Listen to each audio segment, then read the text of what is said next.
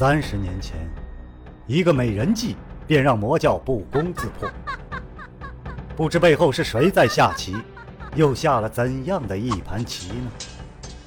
身世、门派、兴亡，是阴谋还是预言？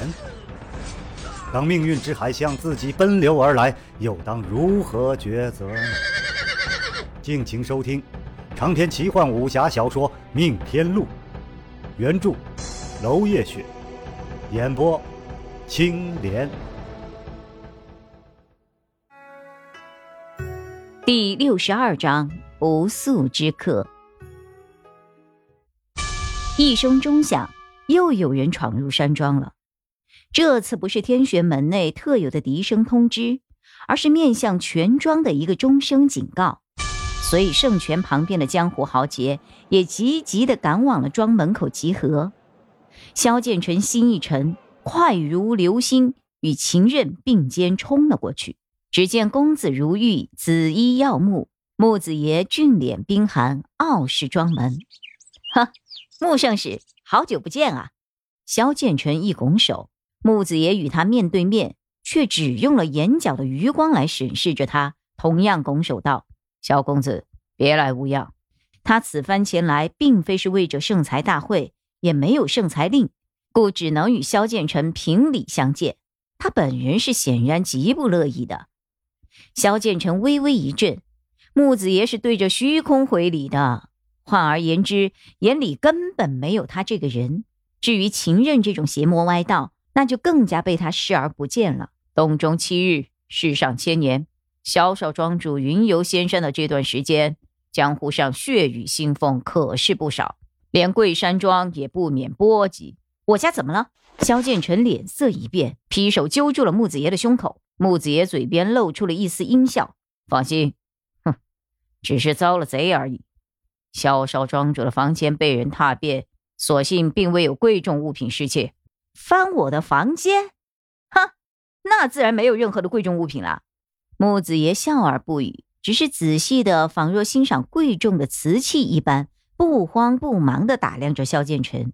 萧剑臣一下就醒悟过来：“难道你们是在查抄我的房间？”直接就给我定罪了啊！萧少庄主怕是气糊涂了吧？盛才峰与贵庄一向交好，如何能够做出这等轻痛仇快的事情？说着，他继续投来了各种从容不迫和欣赏的眼光。一声轻笑，秦任喝道：“木子爷，你是想来打架的吗？”木子爷转脸过来，语声不阴不阳地说：“不敢，穆某此次的任务。”只是护送剩下的武林朋友前来疗伤，还望贵山庄迎纳。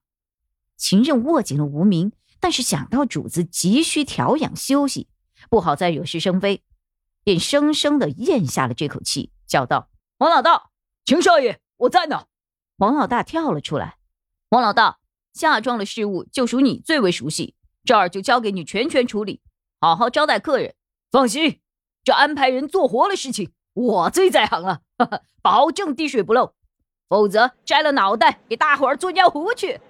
江湖豪杰这一整天都在喝水当中度过，正是如厕不及。这尿壶保证一出，懂的人一阵哄笑。秦人说：“木姐交接已毕，你可以走了。”拒之门外，这就是贵庄的待客之道吗？秦人的眼中泛起了地狱烈焰般的杀气。不错。求医者救，擅闯者杀。你不妨踏进我的庄门一步看看。哼，一个月后，有的是相杀的时候。至于现在，穆某人还是要替盛才峰求全一句，劳烦贵庄救人。知道了，滚吧。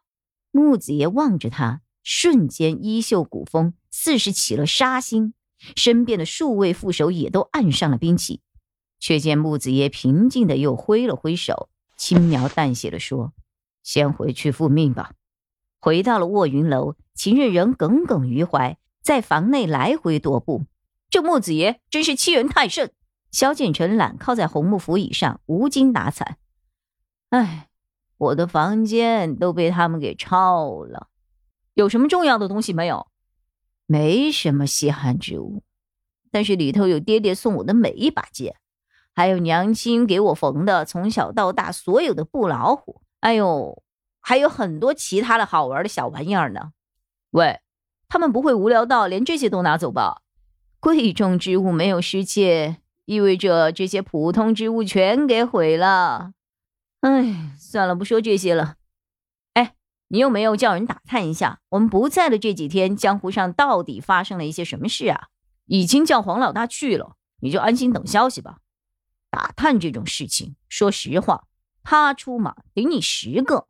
话说那个姚品仙，你觉得怎么样？下次见了一定宰了他。十二分颜色的美人儿啊，你就这么狠心？他不是说我主子敢出庄就杀吗？留他何用？就是个祸患。萧建成震惊，这种女人的话，情人居然当真，不由得投来了关爱的眼神。情人。别怪我没有提醒你啊！你这个样子，嗯，会孤独终老的。孤独终老也比二十个男人供一个老婆好。好，说的对。平潇潇那种天下独三的魔头，居然跪着服侍一个女人，我这辈子算是见到了。哎，不过说实话，那姚品仙的脚软的好像没有骨头一样，手感，呵呵，估计非同一般。秦任白了一眼：“你都在关注些啥呀？”长篇小说《命天录》今天就为您播送到这里了，明天同一时间，敬请继续收听。